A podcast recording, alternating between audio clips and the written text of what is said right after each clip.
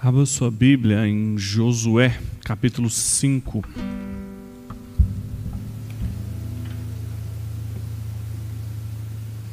Josué, capítulo 5. Nós vamos ler do versículo 13 até o 6,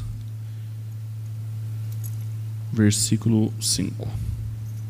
Josué 5,13.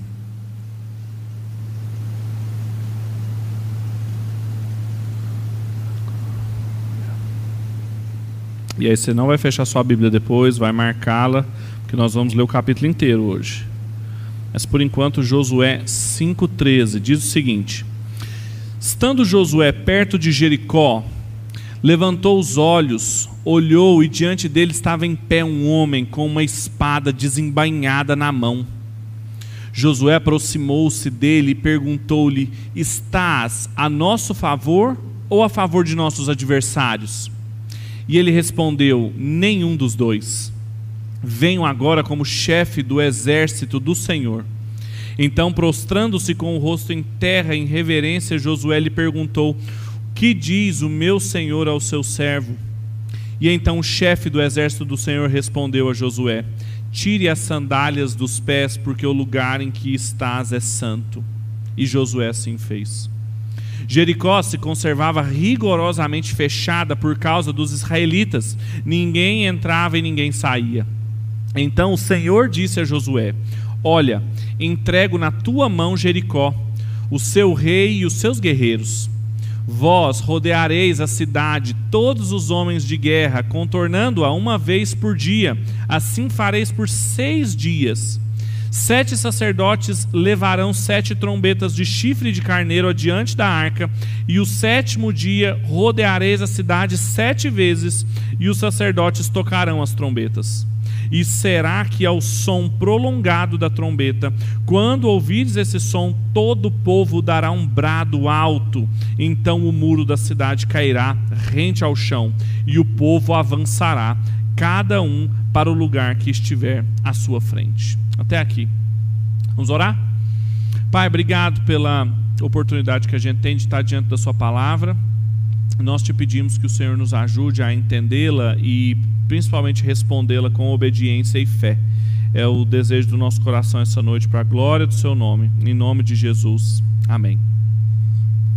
Quando a gente pensa em Jericó, imediatamente a gente se lembra das muralhas não é? Nas nossas histórias infantis e nas músicas que nós aprendemos na igreja de ir com Josué lutar em Jericó, imediatamente a gente lembra das suas muralhas e as muralhas sempre foram símbolos de força é, dentro da Bíblia, principalmente para cidades, como a primeira cidade bíblica, lá em Gênesis, no capítulo 4, em que Caim quis construir uma cidade para se proteger do que Deus havia falado a respeito dele.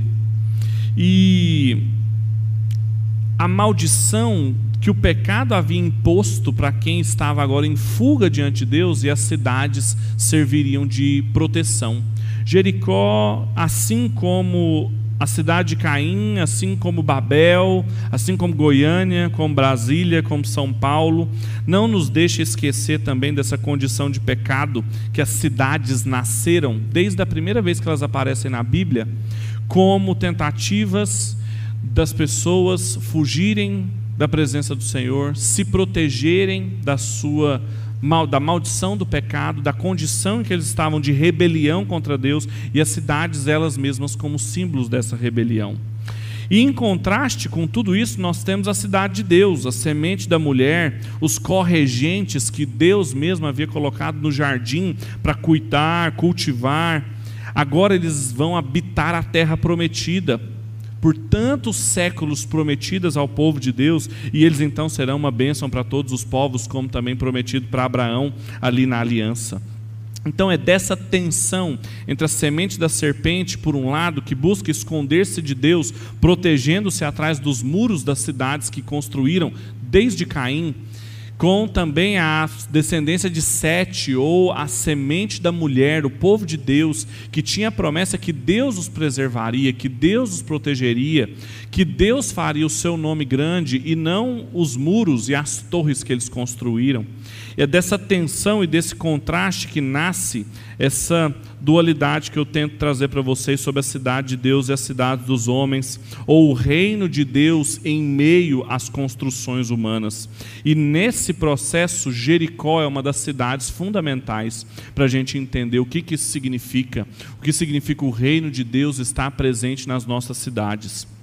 Jericó, apesar, e vocês sabem que o contexto dessa narrativa é a conquista da terra prometida, conquista de Canaã, e querendo ou não, Jericó é a primeira cidade a ser conquistada, mas de certa forma ela também não é, porque ela está num limiar, numa fronteira que entre o bloco narrativo antes da conquista e posteriormente do, do, capítulo 7 em diante até o capítulo 12, que é a conquista mesmo da terra e depois a, a distribuição dela do 12 em diante.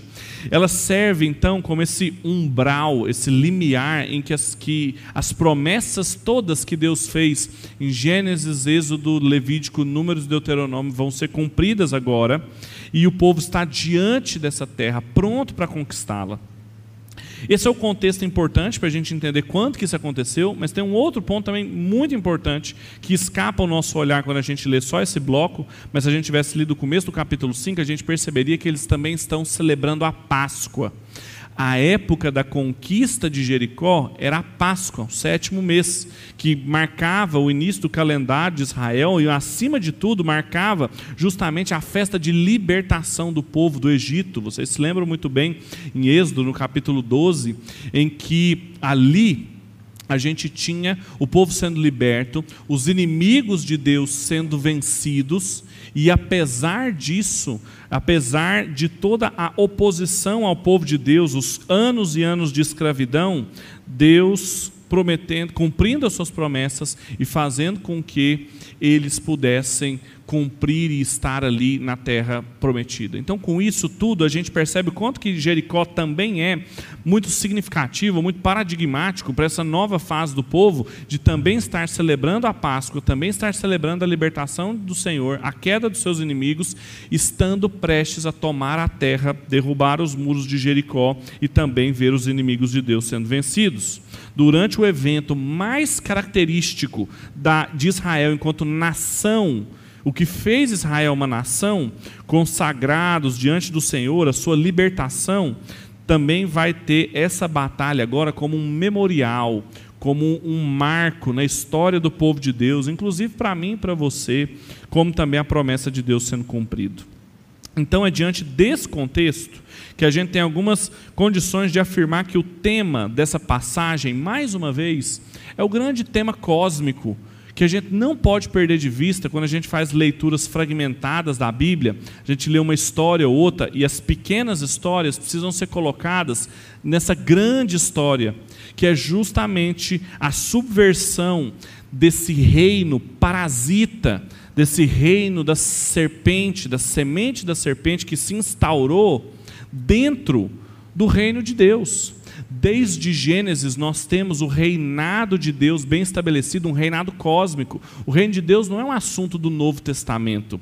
Não é porque é, Israel, é, Jesus começa o seu ministério de, dizendo que o reino de Deus está próximo, que Deus não estava reinando antes. A gente vê o tempo todo, o texto que nós lemos hoje no início do nosso culto, Isaías fala que eu estou perdido porque eu vi quem? O rei. Deus já reinava sobre todas as coisas. O tema, portanto, dessa passagem é justamente a subversão da cidade dos homens pela chegada do reino de Deus. O que significou quando a cidade de Deus, os cidadãos do reino de Deus, chegaram a essas cidades dos homens e eles vão subverter essa lógica, vão subverter todo esse reino parasita instalado desde Caim com diversas cidades muito paradigmáticas, Babel, Babilônia, Sodoma, Gomorra, o Egito e agora Jericó. E o texto, do começo ao fim, ele é um texto que a gente chama de teocêntrico, ou seja, Deus é o personagem principal aqui. Josué fala muito pouco, nenhum outro, nenhum outro personagem aparece, o rei de Jericó não fala nada, os guerreiros de Jericó não falam nada, só Deus fala. Do começo ao fim é um texto que fala sobre o cumprimento da promessa de Deus de reafirmar o seu senhorio, de que ele reina sobre todas as coisas, de que ele é o Senhor sobre todas as coisas. Então, esse texto aqui, o tema dele é uma maneira diferente da gente proclamar a mesma mensagem que o Senhor Jesus proclamou em Mateus, no capítulo 4, de arrependei-vos, porque é chegado o reino dos céus. É claro que parece que é muito estranho, né? Porque quando o Senhor Jesus anuncia isso, a gente pensa no Senhor Jesus muito bonachão, né? numa mensagem assim de paz e amor. E quando a gente pensa na conquista de, de Jericó por Israel, é sanguinária, é uma batalha, mas é a mesma afirmação. O reino de Deus havia chegado, a mensagem de que o reino de Deus estava próximo já tinha chegado em Jericó. Raabe creu, ninguém mais creu, e por isso Raab vai ser salva e Jericó vai ser condenada. Da mesma forma que quando o Senhor Jesus chegou anunciando a proximidade do reino de Deus, e as pessoas que ouviram, creram, arrependeram, encontraram salvação, quem não creu, apesar de não ter toda a pirotecnia das muralhas caindo e a cidade sendo incendiada, a gente vai ver a mesma condenação. Portanto, o texto nos fala sobre a chegada do reino de Deus e como que isso subverte a lógica das cidades dos homens. O que, que isso significa para nós? O que, que isso ensina para nós? O que, que a gente aprende sobre a subversão promovida pelo reino de Deus? O que, que uma pergunta muito importante que a gente tem que fazer é o que os leitores originais desse texto, as pessoas da época de Josué, um pouco depois, da época de Neemias, o, o povo exilado na Babilônia, Daniel, quando eles liam esse texto aqui, o que, que eles aprendiam, o que, que, eles, o, que, que o texto falava para eles que ainda é importante para nós, que nos une enquanto pessoas caídas e carentes da graça de Deus. Bem, três coisas, dá para dividir o texto. O texto mesmo ele é dividido em três partes e a gente pode usar essas três partes também como lições para nós. Em que fala sobre o protagonismo de Deus, ou seja, como que essa subversão promovida, ela é promovida por Deus. Segundo lugar, fala do quão decisório é essa subversão para o ser humano e como que ela também fala de uma renovação da aliança. Então, Deus, o ser humano e a aliança são os temas em, em, torno dos quais esse texto gira. Vamos analisar cada um deles. Nos primeiros versículos que nós já lemos, a subversão da cidade dos homens pela chegada do reino de Deus significa, em primeiro lugar, que ela é totalmente protagonizada por Deus. Vamos ler de novo, versículo 13 do capítulo 5. Estando Josué perto de Jericó, levantou os olhos, olhou, e diante dele estava em pé um homem com uma espada desembainhada na mão. Josué aproximou-se dele e perguntou-lhe: Estás a nosso favor ou a favor dos nossos adversários? E ele respondeu: Nenhum dos dois. Venho agora como chefe do exército do Senhor. Então, prostrando-se com o rosto em terra em reverência, Josué lhe perguntou: Que diz o meu senhor ao seu servo? Então o chefe dos exércitos do Senhor respondeu a Josué: Tire as sandálias dos pés, porque o lugar em que está é santo. E Josué assim o fez. Jericó se conservava rigorosamente fechada por causa dos israelitas. Ninguém saía nem entrava. Então o Senhor disse a Josué: Olha, entrego na tua mão Jericó, o seu rei e os seus guerreiros. Vós rodeareis a cidade, todos os homens de guerra, contornando-a uma vez por dia, assim fareis por sete dias. Sete sacerdotes levarão sete trombetas de chifres de carneiro diante da arca, e no sétimo dia rodeareis a cidade sete vezes, e os sacerdotes tocarão as trombetas. E será que ao som prolongado da trombeta, quando ouvides esse som, todo o povo dará um brado alto. Então o muro da cidade cairá, rente ao chão, e o povo avançará, cada um para o lugar que estiver à sua frente. Uma das primeiras marcas e mais características desse texto é que ele é fundamentalmente um texto em que Deus é o personagem principal. É óbvio que em toda a Bíblia Deus é o personagem principal, mas às vezes ele utiliza-se de outras pessoas mais ou menos. Mas aqui Deus fala, Deus aparece a Josué, Deus ordena o que ele deve fazer, o povo cumpre exatamente o que ele ordena e as consequências são dadas exatamente por causa do Senhor. Do começo ao fim, portanto, ele é um texto teocêntrico não é um texto militar. Apesar de ser uma guerra, uma batalha memorável nas nossas histórias infantis, ela não é de maneira nenhuma uma história de guerra, porque o tempo todo está claro que Josué não precisou lutar contra Jericó. Josué não conquistou Jericó. Jericó foi entregue a Josué. Deus olhou e falou assim: Olha, Jericó vai ser entregue. Você vai fazer assim, assim, assim, e vai acontecer isso, isso e isso.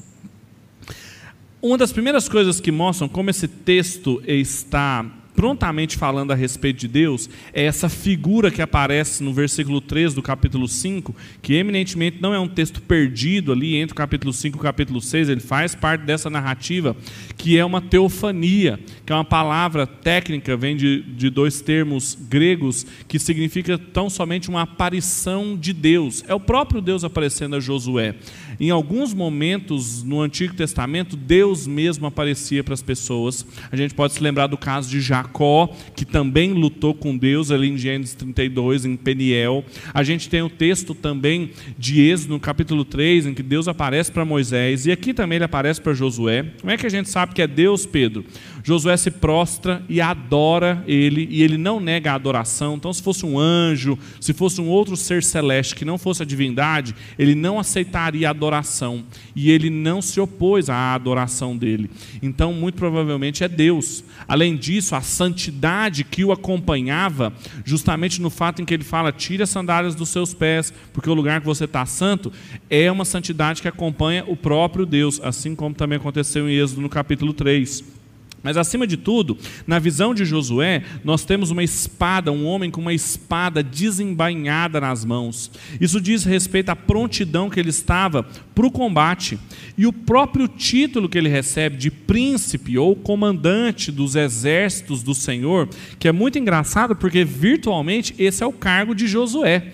E ele encontra então com um homem com uma espada desembainhada, ele pergunta quem ele é e ele fala: Eu sou o comandante dos exércitos do Senhor.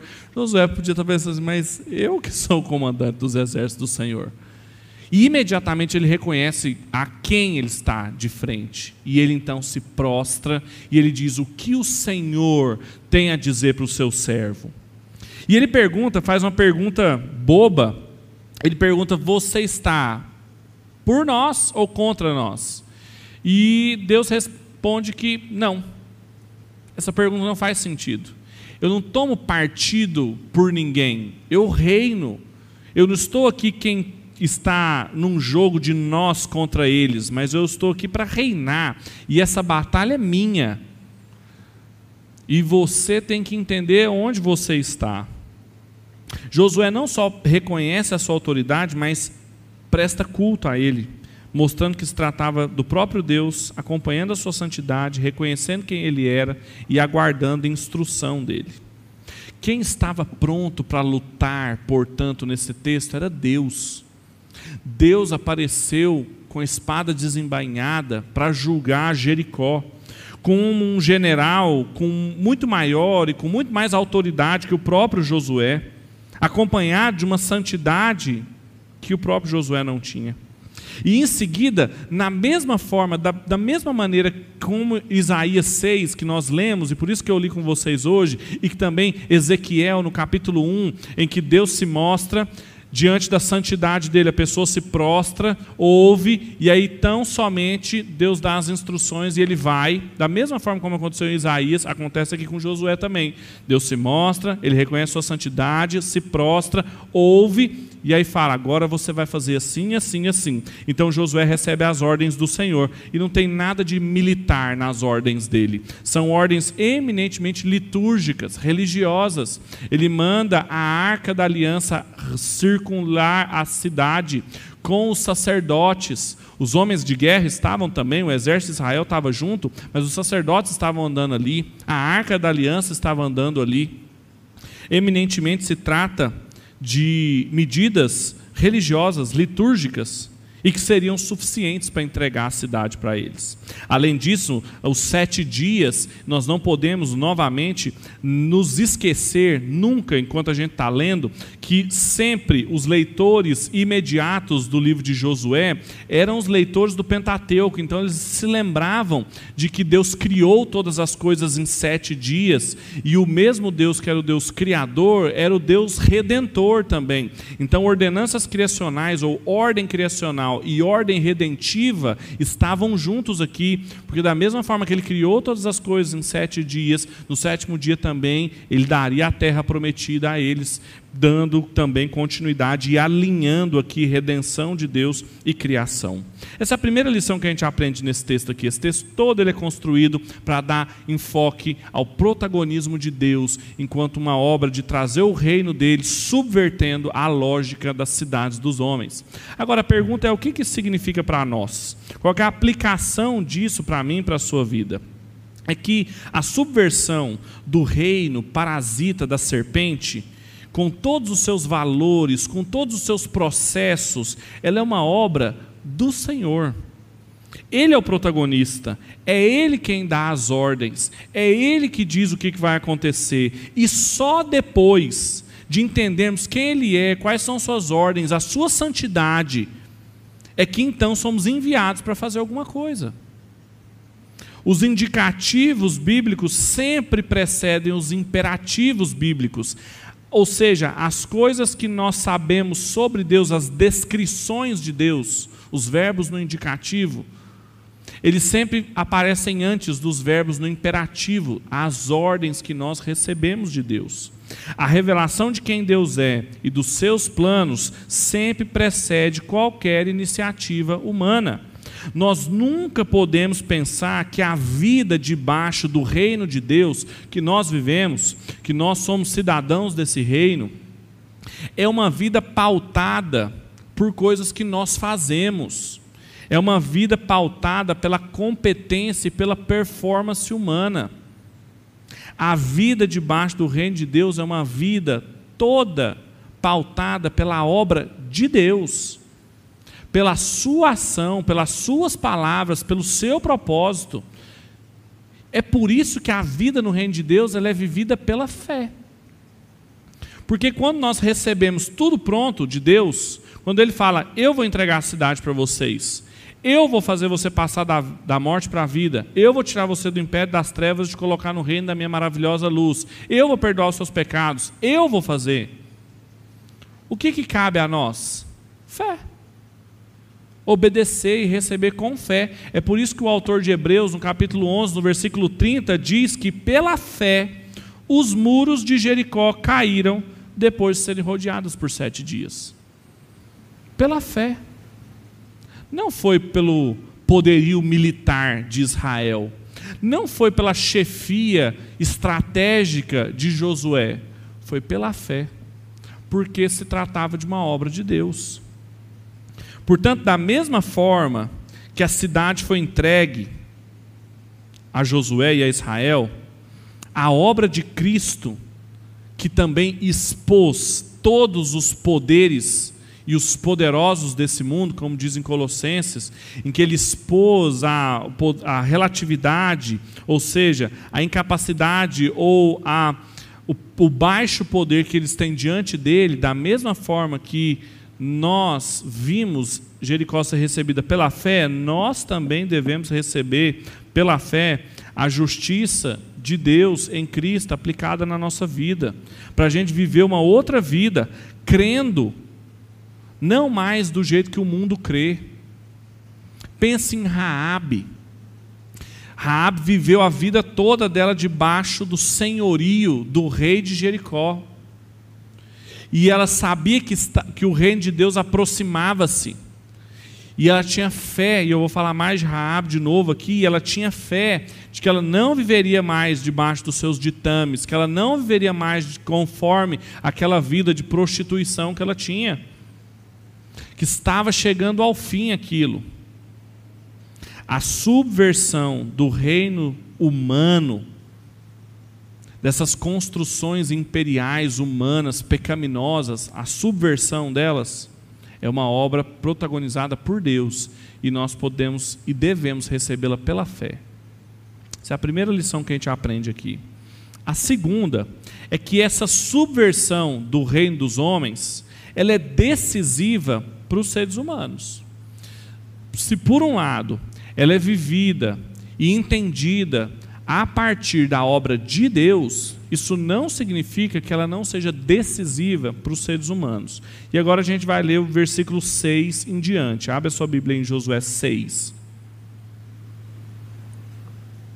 6, a partir do versículo 6 até o 25. Então Josué, filho de Num, chamou os sacerdotes e lhes disse: Levai a arca da aliança, e sete sacerdotes levarão sete trombetas de chifre de carneira diante da arca do Senhor. E disse ao povo: Prossegui e rodeai a cidade. Os homens armados marcharão diante da arca do Senhor.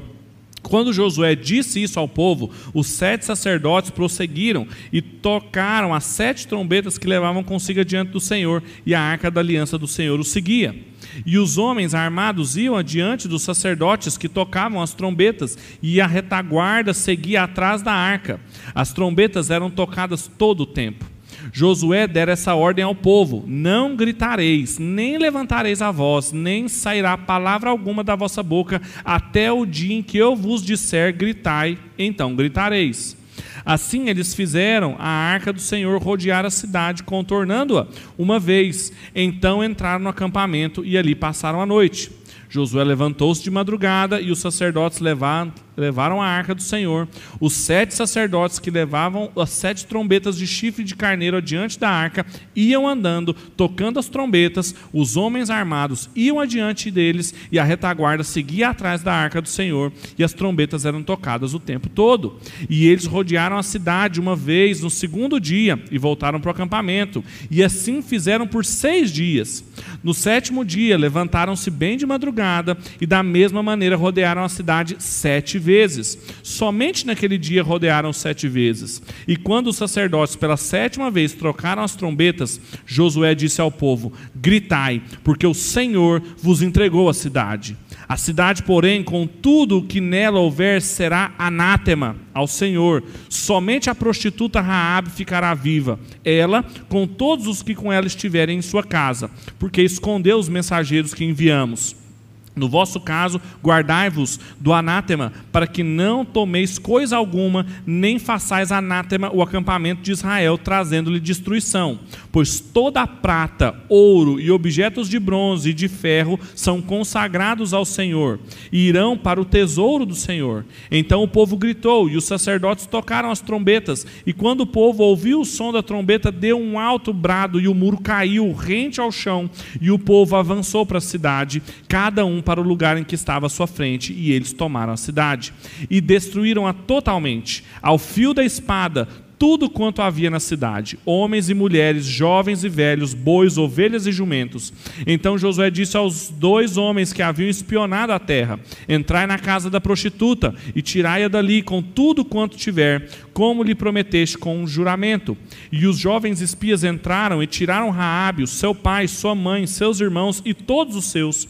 Trouxeram-lhe todos os seus parentes dela e os deixaram fora do acampamento de Israel. A cidade, porém, e tudo quanto havia nela queimaram ao fogo. Somente a prata, o ouro e os objetos de bronze e de ferro foram colocados no tesouro na casa do Senhor.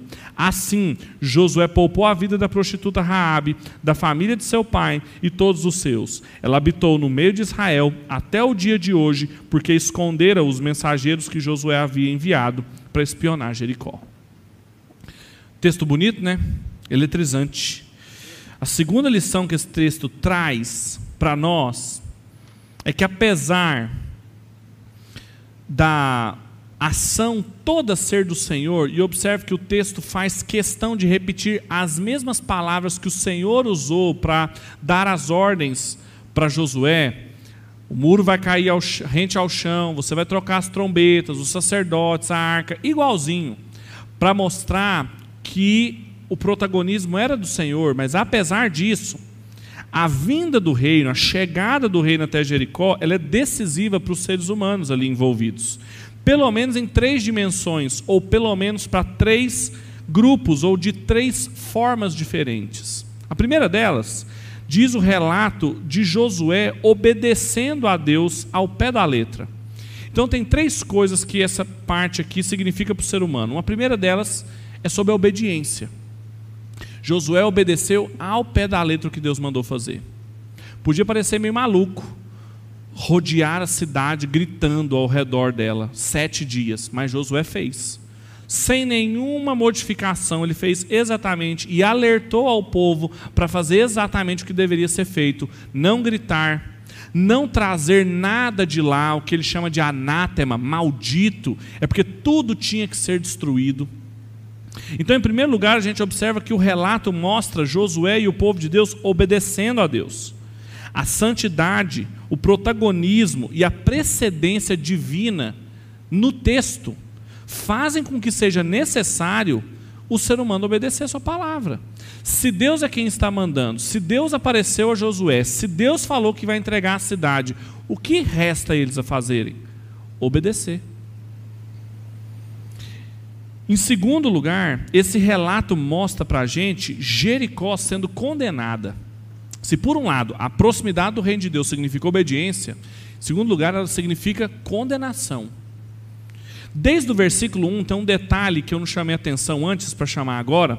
No versículo 1 fala que Josué, que Jericó estava totalmente fechada. Seus muros estavam totalmente fechados. Isso desde o capítulo 2, que nós lemos há algumas semanas. Vocês lembram quando eles tiveram notícias do que Deus estava fazendo no Mar Vermelho, na fuga do Egito, durante o deserto, aproximando-se de Jericó? Jericó ficou sabendo o que estava acontecendo. Raabe sabia o que estava acontecendo. Raabe fez o quê? Abriu-se para Deus e para o seu povo, para o reino de Deus e falou: "Não esquece de mim e da minha família quando vocês tomarem essa cidade, porque eu sei que Deus entregou essa cidade para vocês." Ela arrependeu-se. É a terceira posição que eu vou falar aqui. Mas todo o resto de Jericó fez o quê? Fechou-se para o reino de Deus. Fechou seus muros e tomou uma decisão de não se arrepender diante da iminência da vinda do reino de Deus. Jericó escolheu permanecer sem arrependimento diante da proximidade do reino de Deus e a consequência disso foi o juízo de Deus. E tem um termo hebraico utilizado aqui que é muito importante, que é o termo karana ou querem que é esse termo traduzido no versículo 19 e 20 por totalmente destruído ou totalmente dedicado. Tem muitas traduções para esse texto, não, para esse termo, não é um termo fácil de traduzir. Por quê? Porque ele significa isso mesmo, você pegar alguma coisa e dedicar ao Senhor. Só que quando a gente pensa em algo dedicado ao Senhor, dificilmente a gente pensa em destruir aquela coisa. Só que aqui nesse texto também, dedicar Jericó ao Senhor significava destruí-la, com todos os seus habitantes. Aquilo que fosse metais e pedras preciosas seriam guardados para o templo ou para o tabernáculo do Senhor, e aquilo que fossem pessoas seriam mortas, e todo o resto seria queimado. E ele enfatiza de não tragam nada para o acampamento, porque Jericó vai ser totalmente entregue. Ou seja, e ele é traduzido de muitas formas, mas significa uma espécie de dedicação é, final, irreversível, definitiva de algo para Deus. Trata-se de separar algo ou alguém de um uso comum e entregar para o Senhor e não reivindicar mais o uso daquilo. Por isso que eles não podiam trazer nada para o acampamento, porque o Senhor tinha reivindicado para si e ele queria aquilo tudo destruído. Por quê? Por causa do juízo. Às vezes a gente lê esse texto e pensa: meu Deus, mas mataram jovens, idosos, mulheres, crianças. Por quê, Pedro? Que Deus cruel não, a mensagem já tinha chegado antes. Da mesma forma que Raab foi preservada com todos os seus, Jericó não quis ser preservada. Manteve-se sem arrependimento diante do Senhor, diante da mensagem da chegada do seu reino, e a consequência disso era aconteceu o que tinha acontecido com todos os reinos que estavam também diante de Israel, e Deus foi passando por cima, desde o Egito até os amorreus, e assim por diante. Portanto, o que a gente vê aqui é Jericó sendo totalmente destruída, e apesar de muito cruel aos nossos ouvidos, isso tudo está presente desde o Pentateuco, em Êxodo, quando Deus fala que estava tirando o povo do Egito, levando a uma terra, e chegando lá, eles tinham que destruir tudo. Êxodo 23, 33 diz: para que não te façam pecar contra mim. Tinha um motivo, uma razão pelo qual devia ser tudo destruído. Deuteronômio 20 fala para que não ensinem as suas abominações ao meu povo é para que eles não influenciassem o povo de Deus. Que foi o que aconteceu? Quando a gente olha o restante da história, Josué não consegue conquistar toda Canaã, Josué não consegue destruir todos os habitantes de Canaã, vai fazendo concessões, nem mesmo Davi, nas conquistas dele, consegue expulsar todo o povo, e o que vai acontecer é que esse povo que permanece vai influenciando o povo de Deus, influenciando o povo de Deus, até levá-los às abominações que vão fazer com que o juízo de Deus venha sobre Israel. E ela então é exilada. Então há pouca menção do poder de Israel influenciar os cananeus, mas há muita menção do poder deles influenciarem Israel. E em terceiro lugar, o que é decisivo também aqui nesse texto, não só a obediência de Josué e do povo de Deus, o juízo sobre Jericó, mas também a salvação de Raabe e a sua família. A proximidade do reino de Deus, a mensagem de que o reino de Deus está próximo de Jericó, significou também salvação. O Richard Hess, que é um comentarista do texto de Josué, ele mostra uma coisa interessante. Ele fala: foram gastas 102 palavras em hebraico para descrever a destruição de Jericó. E foram gastas 86 palavras para descrever a salvação de Raabe. Então o texto é muito equilibrado em mostrar juízo e redenção. E no versículo 25 mostra que ela já não era mais considerada cananita, mas o texto coloca que estava até hoje, na época que o texto estava terminando de ser registrado, no meio do povo de Deus, foi feita israelita, e a gente sabe que entrou posteriormente na genealogia do próprio Jesus. Raab foi salva. A proximidade do reino de Deus ali em Jericó, naquela cidade dos homens, significou salvação.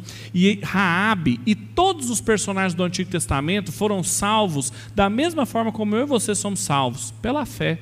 Às vezes as, perguntas, as pessoas perguntam como que o povo do Antigo Testamento era salvo? Igualzinho no Novo, pela fé. Hebreus capítulo 11, versículo 31 diz: "E Raabe e os seus foram salvos pela fé" ela e toda a sua casa. Não foi salvação individual, foi pactual. Seus pais, sua mãe, seus irmãos. O que, que isso significa para nós? O que, que significa dizer que a subversão da cidade dos homens pela chegada do reino de Deus tem aspectos decisivos para nós? Significa dizer que a reversão desses impérios humanos tem implicações últimas, fundamentais para o ser humano. Significa juízo para quem não se arrepende, significa salvação para aqueles que creem e significa obediência para quem faz parte do povo de Deus. O reino de Deus ter chegado até nós, pelo menos significa essas três coisas. E apesar dele ser uma obra protagonizada por Deus, o ser humano nunca fica indiferente como se fosse alguma coisa que Deus estivesse fazendo e eu posso ficar neutro.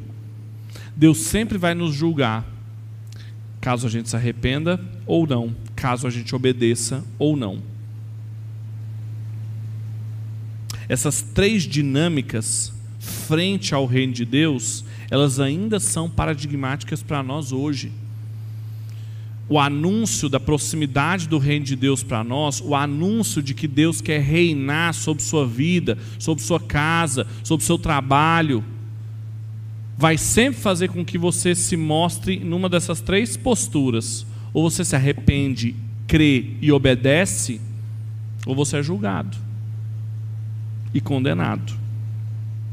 Não existe pregação sobre a vinda do reino de Deus sem juízo, sem salvação ou sem obediência. Se você ouviu a mensagem do Evangelho, da vinda do reino, sem essas três coisas, você não ouviu o Evangelho sendo pregado. Não tem como ficar indiferente diante de Deus. Os céus proclamam a glória de Deus, da mesma forma que os céus proclamam a ira de Deus. Deus está o tempo todo se revelando a todos os seres humanos e só tem duas coisas que a gente pode fazer: ou a gente obedece a Ele, ou a gente quebra o pacto. Em terceiro e último lugar, essa subversão também das cidades dos homens pela chegada do reino de Deus significa a reafirmação da aliança de Deus com seu povo. Veja o que diz o versículo 26 e 27 para a gente terminar. Também nesse tempo, Josué declarou solenemente: Maldito seja diante do Senhor o homem que se levantar e reedificar essa cidade, com a perda do seu primogênito, afundará, e com a perda do seu filho mais novo, lhe colocará as portas. Assim o Senhor estava com Josué, e a sua fama corria por toda a terra. Essa última expressão do texto bíblico, esses últimos dois versículos, é uma forma muito breve, muito rápida de reafirmar a aliança de Deus. Porque, apesar da palavra aliança não estar tá aqui, as dinâmicas ou os elementos da aliança estão. Por exemplo, os elementos de bênção e maldição. Quando Deus fez uma aliança com Abraão, por exemplo, ele falou: Maldito será todo o seu inimigo, e bendito será todo aquele que te abençoar. Vocês lembram disso em Gênesis capítulo 12? Aqui Josué está fazendo a mesma coisa. Maldito será quem desfizer essa obra que o Senhor fez aqui, reconstruir essa cidade. E ela foi reconstruída séculos depois. Maldito será e terá consequências na sua família quem se colocar como um inimigo de Deus. Em segundo lugar, tem um outro elemento também interessante sobre a aliança de Deus com Abraão, é que vocês se lembram de uma outra cidade que nós mencionamos aqui, que era Babel, que eles construíram uma torre muito grande, com uma cidade com muros também, igualzinho Jericó. Para quê? Para se proteger, para construir uma torre que chegasse até os céus e para fazer o seu nome conhecido. Eles queriam ficar famosos, protegidos por causa do, dos feitos incríveis de Babel. Mas Deus confundiu Babel em Gênesis capítulo 11 e no capítulo 12 ele então estabelece um pacto com Abraão e ele promete para Abraão tudo o que Babel quis construir pela força do próprio braço. E uma das coisas era dar um nome famoso. Ele falou para Abraão: Vou te fazer conhecido sobre todas as nações. E aqui, de novo, a mesma coisa com Josué e a fama de Josué, por causa do que o Senhor estava com ele, por causa da aliança. Então a gente tem duas dinâmicas aqui de reafirmar o modo como Deus nos salva, que é pelo um pacto, por uma aliança. E o que, que significa para nós, quando a gente lê isso aqui? É que a chegada do reino de Deus tanto através de Josué quanto através de Jesus, e Josué é um tipo claro de Jesus, ela é a reafirmação da aliança que Deus fez com o seu povo desde o Éden, desde Gênesis 3, depois em Gênesis 12, e todas as vezes que as alianças de Deus foram reafirmadas com Noé, com Abraão, com Davi, até com Jesus, em que a gente tem Deus fazendo um pacto de redenção conosco reafirmando ao longo da história de que Ele nos preservaria, de que Ele nos protegeria, de que Ele nos abençoaria, que apesar da semente da serpente ao nosso redor, nós não seríamos vencidos. E que então a salvação que Deus propõe para a gente não é de ordem individual, egocêntrica, narcisista, Sabe que não é a, a salvação proposta pelo evangelho é um pacto em que Deus subverte a ordem cósmica das coisas, como ele está fazendo aqui, em que ele recoloca a gente como corregentes de toda a criação. Ser salvo, estar em pacto com Deus, não é ter o coração aquecido quando você está ouvindo um gospel na sua casa, não. Não é. Ser salvo por Deus não é ficar com o coração quentinho quando a gente escuta ou lê mensagem de autoajuda. É ter a ordem criacional restabelecida. Por isso que a autoridade que foi dada por Jesus é nos céus e na terra, e por isso que ele tinha condições de nos mandar e estabelecer novas ordens. Ide, portanto, trata-se da subversão de todas as dinâmicas que geraram morte, de todas as dinâmicas do pecado, de todas as tendências humanas mais atávicas, mais profundas, de se esconder de Deus, de se proteger de Deus, de fugir de Deus, como Caim fugiu, construindo uma cidade. Esse aqui é o evangelho em Josué. Essa é a mensagem do evangelho aqui. As muralhas caindo diz respeito a todas as construções de cidades com muralhas como paradigmas repetidos da cidade de Caim, quando Caim estava fugindo de Deus. Quando Deus foi ao encontro de Caim, perguntando cadê o irmão dele, falando que quem o encontrasse agora iria matá-lo. E aí Deus falou: Não vai, porque eu vou colocar uma marca sobre você. E o que Caim fez? Vou construir uma cidade para mim, porque essa marca que Deus colocou não é suficiente. Fugiu de Deus, não achou suficiente a proteção que Deus tinha, mostrou que ele era semente da serpente e construiu uma cidade para si. Quando a gente percebe que Deus estava reafirmando a sua aliança aqui com Josué, e acima de tudo, quando ele com Jesus, dizendo: Arrependei-vos que é chegado o reino dos céus, ali no Império Romano, com toda a majestade e a glória do Império Romano, e quando nós ouvimos isso hoje, dizemos: Arrependei-vos, porque é chegado o reino dos céus, aqui em Goiânia, aqui em Brasília, aqui em São Paulo, no Rio de Janeiro, nessas estruturas totalmente corrompidas. Isso é mais do que só um quentinho no coração e um, e um quebrantamento assim, lá no quarto, escondido com Jesus. É a reversão de tudo aquilo que se mostra rebelde ao Senhor. Isso em casa, no trabalho, na política, em sala de aula Assim como a aliança feita com Abraão fez o nome dele famoso e com Josué também, em razão do pacto que Deus tinha com eles, assim também nós temos agora e somos agora um outro povo, uma outra nação, cidadãos de um outro reino que não vive mais da mesma forma. Portanto, para concluir, meus irmãos, o relato de Jericó ensina muito mais do que a queda dos muros e aquelas mensagens que a gente já deve ter escutado, né, dos, dos, dos obstáculos da sua vida que Deus vai derrubar também. Não é sobre isso. É sobre algo muito mais fundamental. A chegada do reino de Deus, a subversão da cidade dos homens, a proximidade dos cidadãos do reino, mudando tudo. Isso ressalta o protagonismo de Deus, como Deus está trabalhando. Isso ressalta os efeitos que isso vai ter na vida das pessoas, de arrependimento, de obediência ou de juízo. Isso ressalta a renovação do pacto redentivo de Deus conosco, renovando todas as coisas e fazendo com que aquilo que era a dinâmica do jardim pudesse ser vivida de novo. Tudo isso precisa mudar a forma como a gente vive. Tudo isso precisa mudar aquilo que a gente valoriza, aquilo que a gente prioriza no nosso dia a dia, como cidadãos da cidade de Deus.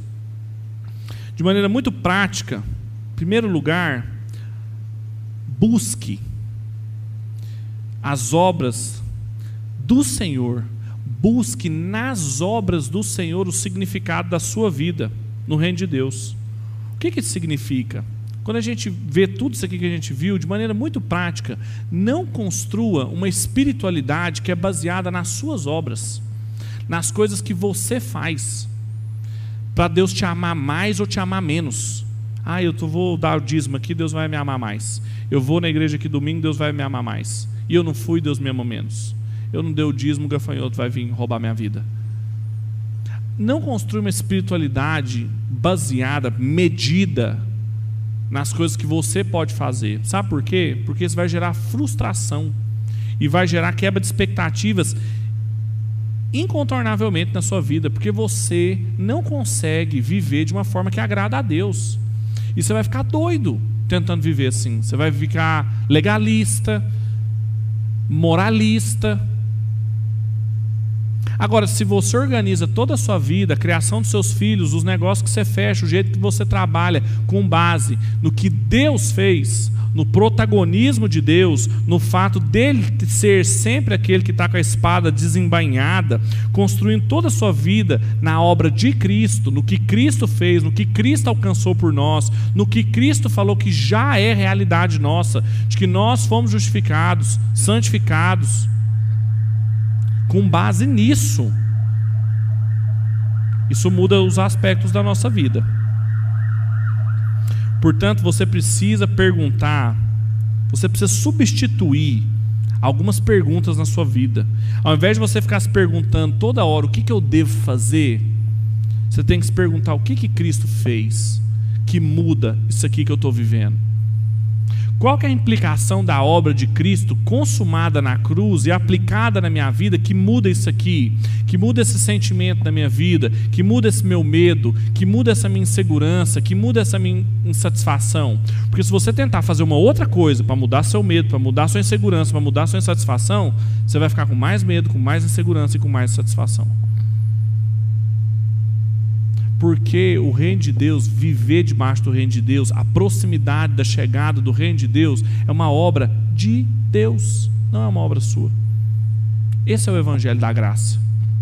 Segundo lugar, responda à obra de Deus com arrependimento e obediência, que foram as duas atitudes lá em Jericó louváveis a gente acha que o arrependimento é uma vez só, né? A gente arrependeu, entregou a vida para Jesus, pronto, a gente não precisa arrepender mais, é só obedecer. Não, a vida cristã toda é arrependimento. A primeira tese das 95 do Lutero é: a vida cristã é toda arrependimento.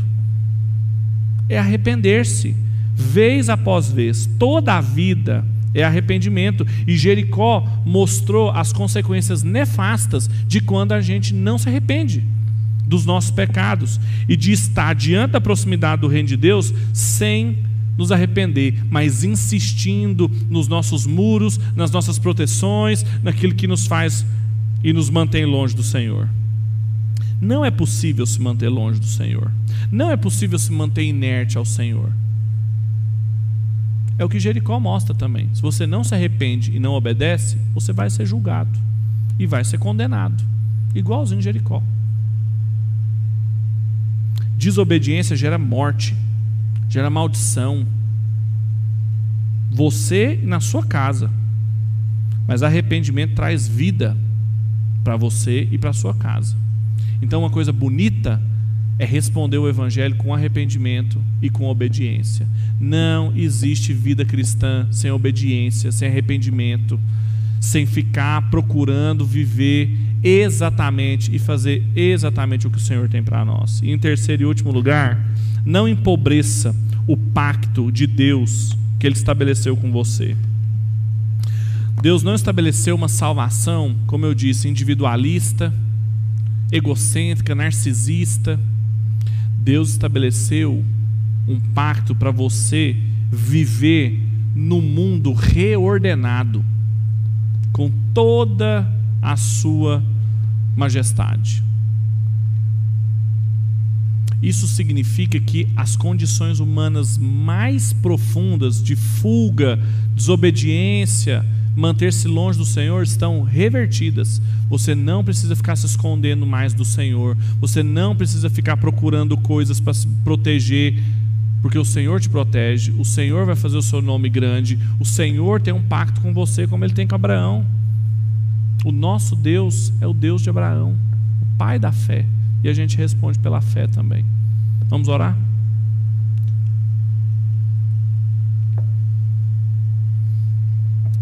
Deus nosso Pai, nós te louvamos porque o Senhor se revela a nós com santidade, com majestade, dignas do Rei que o Senhor é. Nós te louvamos por isso. Nós estamos aqui por causa disso, por quem o Senhor é. e nós te louvamos, reconhecemos e engrandecemos o seu nome. Te pedimos, Deus, que o Senhor não nos deixe perder isso de vista. Te pedimos que o Senhor não nos não nos deixe vivermos de maneira relaxada diante a vida com a sua igreja, diante a vida com o seu povo, mas que a gente obedeça e se arrependa todas as vezes que a gente vive uma vida assim. Te peço que o Senhor nos comunique graça, misericórdia, poder do seu Espírito para a gente viver uma vida que te agrade mais. É o desejo do nosso coração, Pai, para a glória do seu nome, em nome de Jesus. Amém e amém.